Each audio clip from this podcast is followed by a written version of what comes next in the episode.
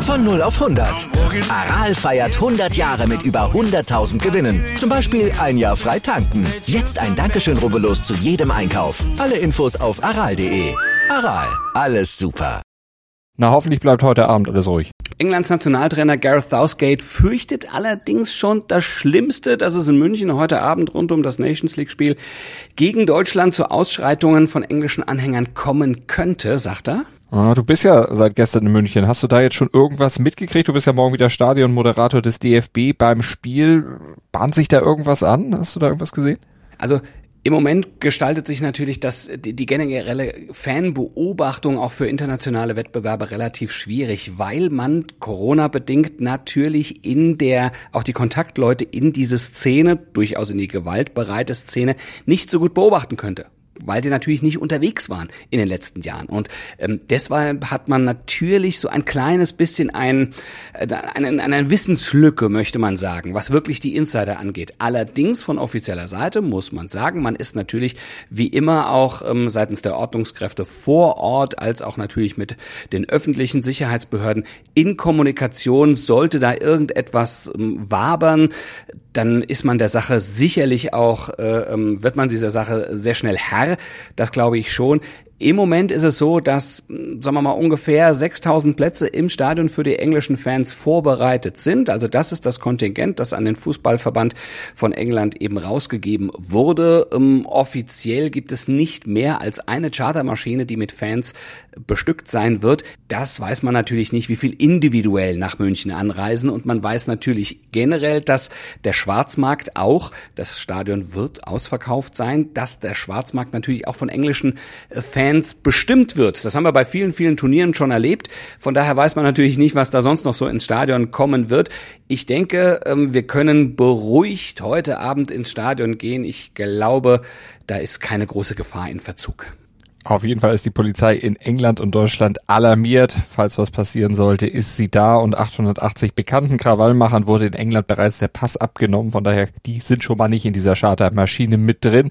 Und in München ist seit gestern 14 Uhr bis heute 24 Uhr ein Glasflaschenverbot in der Innenstadt erlassen worden. Ja, so schade, weil doch dieses gute helle Bier natürlich aus Glasflaschen am besten schmeckt. Aber man ist natürlich selbstverständlich da sensibilisiert und mal ganz ehrlich, jetzt geht's um Fußball. Aber selbst wenn ein Hallenhalmer-Turnier mit englischen Fans Fans da sein würde, wäre man genauso äh, alarmiert, denn in England gibt es wirklich nur fußballmäßig ein Feindbild und das sind wir Deutschen. Das ist umgekehrt gar nicht so sehr, aber wir haben den irgendwie bis aufs letzte, bis auf die letzten Europameisterschaften eigentlich alles weggenommen, was man so wegnehmen kann und deswegen mögen die uns nicht und mögen dann auch mal schlechte Stimmung machen. Aber hoffen wir mal, dass es ruhig bleibt. Also wir beide bleiben jetzt natürlich nicht ruhig, ne? Also wir, wir geben laut, aber du musst jetzt mal sagen, zu welchen Themen geben wir denn heute wieder laut? Ja, natürlich ist das Spiel dann heute Abend auch Thema bei uns. Wir schauen uns aber auch noch an, ob Daniel Farke das Zeug zur Dauerlösung als Cheftrainer in Gladbach hat. Wir hören uns ein paar DFB-Spielerinnen zum Stand jetzt in der EM-Vorbereitung an und wir fragen uns, wie gefährdet die Saisonziele des DHW Kiel angesichts der verletzten Miserie sind. Und wir sagen schönen guten Morgen, ihr Lieben, Zustand jetzt. Das ist der erste Sportpodcast des Tages, unterstützt wie immer vom Sportinformationsdienst SED. Ich bin Andreas Wurm. Und ich bin Malte Asmus und wir freuen uns, wenn ihr uns liked, besternt, rezensiert und abonniert und weiter sagt, dass man uns hören kann und dass wir euch zu Beginn jeder Episode ganz aktuell auf den Stand jetzt bringen. Ja, egal wann ihr den Podcast streamt oder downloadet, dank modernster Servertechnik bekommt ihr immer die neuesten News eingespielt. Und die regulären Updates unseres Newsblogs, den ihr gleich hört, die gibt's immer gegen 9 Uhr, 12 Uhr, 17 Uhr und 20 Uhr und sollte es Breaking News geben, dann gibt es ihn sogar noch viel, viel, viel öfter. Darüber spricht heute die Sportwelt. Stand jetzt. Die Themen des Tages im ersten Sportpodcast des Tages. Stand, Stand, Stand, Stand. Jetzt. Mit Andreas Worm und Malte Asmus auf meinsportpodcast.de. Top-Thema. Eigentlich wollte Borussia Mönchengladbach ja Lucien Favre als neuen Trainer. Doch bekommen haben sie am Ende Daniel Farke. Ist er jetzt nur zweite Wahl? Malte, ist er die B-Lösung? Das sind Kategorien, die mich irgendwie gar nicht, äh, gar nicht interessieren. 1a, 1b, C, D-Lösung. Keine Ahnung, vielleicht werde ich ja die 1D-Lösung, die Dauerlösung oder irgendwie sowas. Das wird man sehen. Nein, das sind wirklich Kategorien, die mich, die mich überhaupt nicht, äh, überhaupt nicht interessieren. Und ja, ich sage Ihnen ganz offen auch in diesem, äh, an äh, diesem Punkt, das ist doch völlig selbstverständlich, dass Borussia Mönchengladbach sich mit Lucien Favre beschäftigt. Hat er denn die Chance, eine Dauerlösung zu werden? Ja, also das ist Stand jetzt seriös natürlich noch gar nicht einzuschätzen. Das hängt auch davon ab, welche Mannschaft er dann zum Saisonstart zur Verfügung haben wird. Was man aber auf jeden Fall schon mal sagen kann, ist, der kommt bei den Fans bestimmt gut an, denn er ist authentisch, kann gut reden, das hat er auf der PK ja auch bewiesen, kann empathisch und sympathisch sein und so kam er auch rüber und er kann sich eben auch durchaus witzig verkaufen und das ist natürlich was, was ein Trainer schon mal sehr, ja, positiv anzurechnen ist, was einfach ankommt.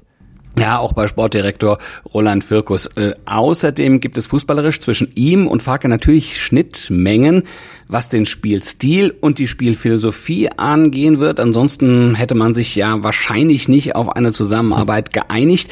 Aber Malte, wo liegen denn diese Schnittmengen?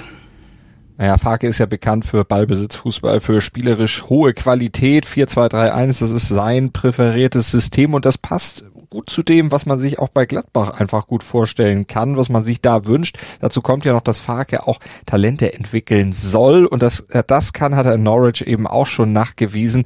Allerdings, wie gesagt, es ist noch gar nicht klar, mit welchen Talenten beziehungsweise wie der Kader dann eben aussieht, mit dem er arbeiten wird. Aber daran wird Farke jetzt sicher als erste Amtshandlung gleich mitarbeiten, ehe dann die eigentliche Trainingsarbeit losgeht.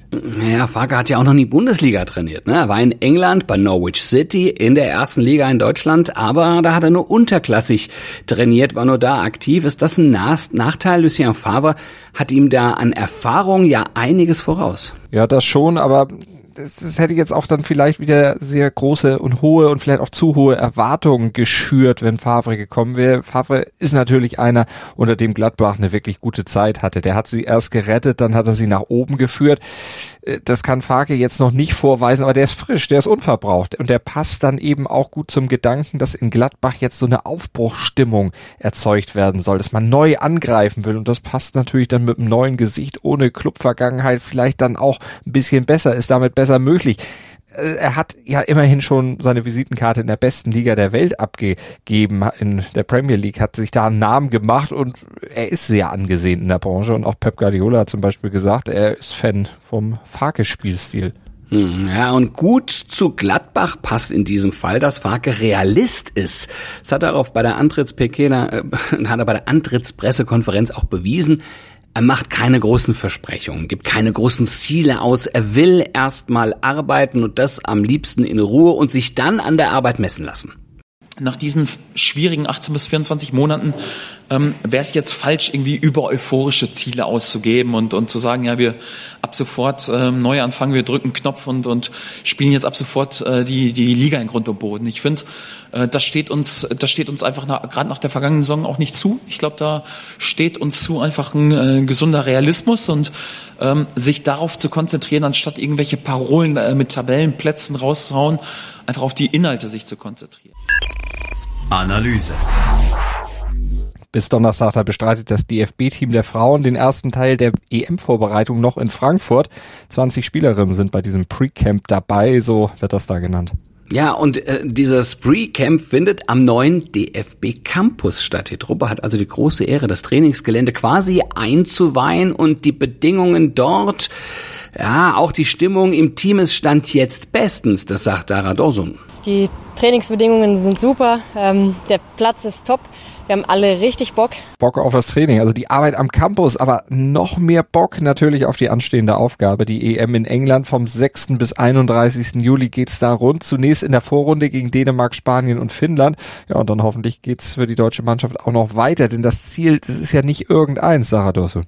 Ja, das Ziel ist natürlich, äh, den Titel zu holen. Absolut. Wir sind immer noch die deutsche Nationalmannschaft und wir sprechen davon, dass wir wirklich immer noch die beste Mannschaft sein wollen. Und ähm, wir brauchen uns von niemandem zu verstecken, wissen aber auch, dass wir unsere Aufgaben erledigen müssen, dass wir nicht schlafen dürfen, dass wir auf jeden Fall in jedem Spiel zu 100 Prozent da sein müssen, was man ja auch gegen Serbien gesehen hat. Das Spiel gegen Serbien Ja, die erste und einzige Niederlage in einer ansonsten souveränen WM-Qualifikation. Das war ein richtig schlechter Auftritt. Das hatte ja auch die Bundestrainerin gesagt. Ja, da war alles, worauf es im Fußball eigentlich ankommt, nicht vorhanden in dem Spiel. Und das ist einfach dann zu wenig, auch wenn man sich auf so ein großes Turnier einstellen will. Keine Robustheit, es fehlte an Einsatzsatzwillen. Also die Serbinnen haben den Deutschen da komplett den Schneid abgekauft. Dazu kam dann noch, dass bei den deutschen Damen sich da unheimlich viele individuelle Patzer noch eingereiht hatten. Also diese ganzen Punkte kann man auch natürlich irgendwo mit fehlender Konzentration zusammen addieren. Das war eben gar nichts auf dem Level und äh, offensiv war es eben auch komplett harmlos und vor dem Auftritt jetzt, äh, von dem Auftritt ausgehend, jetzt dieses Ziel, EM-Titel auszugeben, das ist natürlich schon sehr hochgegriffen und von den Leistungen bei den letzten großen Turnieren auch, denn bei der EM 2017 und bei der WM 2019 äh, da reicht es für die deutsche Mannschaft immer nur bis ins Viertelfinale, dann war Schluss. Ja, und genau deshalb wird jetzt konsequent an den Schwächen gearbeitet. Was macht das Team denn aus, beziehungsweise was macht dem Team insgesamt Hoffnung, dass es bei der Europameisterschaft besser laufen wird? Linda Dahlmann. Wir haben diesmal einen guten Mix von sehr jungen Spielerinnen und erfahrenen Spielerinnen und ich glaube gerade auch die jungen Spielerinnen sind ja, ausgezeichnet, dass sie sich nicht viele Gedanken machen, noch ein bisschen naiv vielleicht sind, was in so einem ähm, Turnierwettkampf auch sehr hilfreich sein kann, dass sie nicht verkrampfen. Von daher glaube ich, dass wir auch gerade durch die Erfahrung auch viele andere Spieler diesen guten Mix haben, um auch weit zu kommen.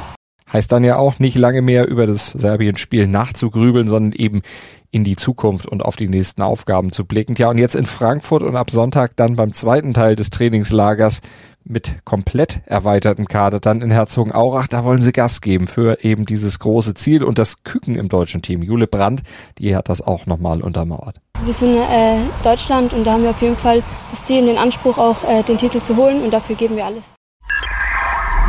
Heute in der Sportgeschichte. Heute reden alle noch von Rafael Nadal. Vor 40 Jahren, beziehungsweise heute vor 41 Jahren, da sprach die Tenniswelt von Björn Borg. Ach, von der Legende, dem Mann mit der Zottelmähne, dem breiten Stirnband und dem Holzschläger. Gut, das war damals äh, so üblich, aber dass er damit überhaupt was getroffen hat und wie gut er getroffen hat, das hat er am 7.6.1981 zumindest beim letzten Grand Slam Turnier, das er gewonnen hat, äh, bewiesen. Ja, das war die French Open in Paris. Äh, der war 1981 wie auf Autopilot durch dieses Turnier gecruised, hatte bis zum Endspiel keinen einzigen Satz abgeben müssen. So, ja, im Finale dann aber zwei.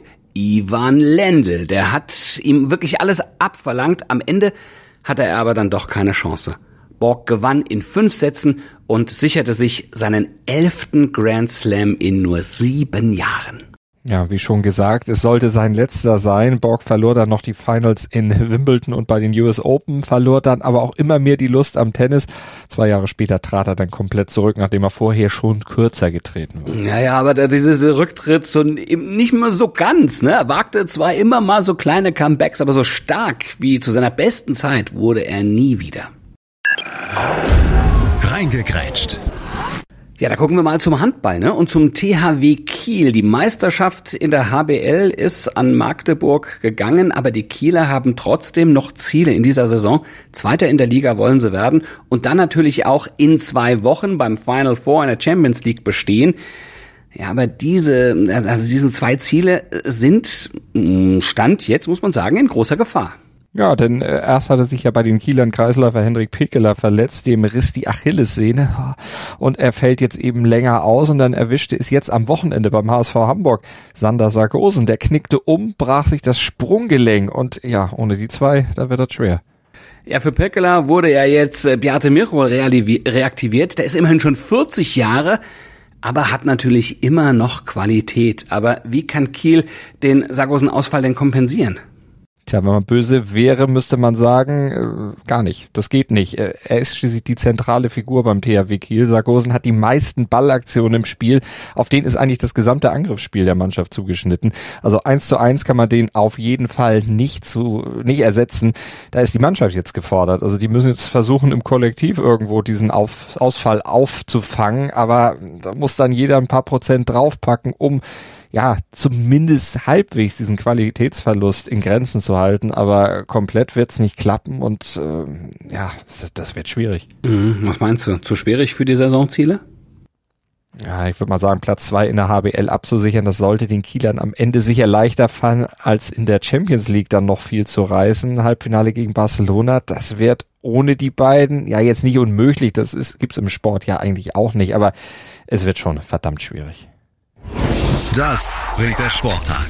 Stand jetzt. Und schwierig, ja, wird es vielleicht auch für die deutsche Nationalmannschaft im Fußball heute Abend. Das zweite Spiel der Nations League steht auf dem Programm. Nach dem 1-1 in Italien geht's in München gegen England. Ja, und da geht es nicht nur um wichtige Punkte in dieser schweren Gruppe, sondern es geht auch um die Revanche für das EM-Achtelfinal aus im vergangenen Jahr.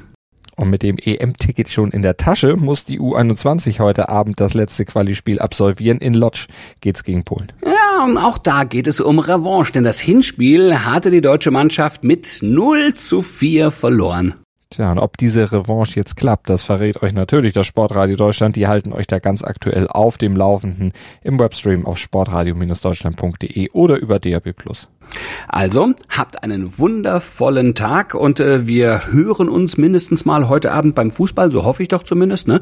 Wir sind dann morgen wieder für euch da, ab 7.07 Uhr. 7. Ich sicherlich, Malte, mit kleinen Augen, wobei du ja auch, du gehst morgens immer mit dem Hund raus, das ist auch kein Vergnügen. Also äh, du bist morgens eigentlich dann schon wieder richtig fit. Aber wir freuen uns, wenn ihr wieder mit dabei seid im Podcatcher eurer Wahl oder eben auf meinsportpodcast.de. Denkt ans Abonnieren, denkt ans Bewerten. Bis morgen. Gruß und Kuss von Andreas Wurm und Malte Asmus.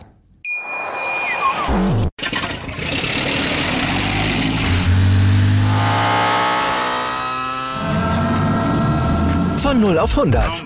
Aral feiert 100 Jahre mit über 100.000 Gewinnen. Zum Beispiel ein Jahr frei tanken. Jetzt ein Dankeschön, rubbellos zu jedem Einkauf. Alle Infos auf aral.de. Aral, alles super. Dir hat dieser Podcast gefallen? Dann klicke jetzt auf Abonnieren und empfehle ihn weiter. Bleib immer auf dem Laufenden und folge uns bei Twitter, Instagram und Facebook. Mehr Podcasts aus der weiten Welt des Sports findest du auf meinsportpodcast.de.